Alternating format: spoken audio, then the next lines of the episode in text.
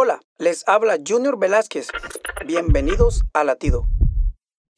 En la Biblia, el profeta Isaías impotente exclamó, Oh Dios nuestro, cómo quisiéramos que abrieras el cielo y bajaras, que hicieras temblar las montañas con tu presencia, así tus enemigos te reconocieran como único Dios.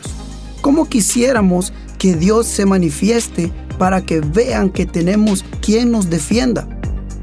Pablo y Silas estaban presos injustamente, pero alababan al Señor.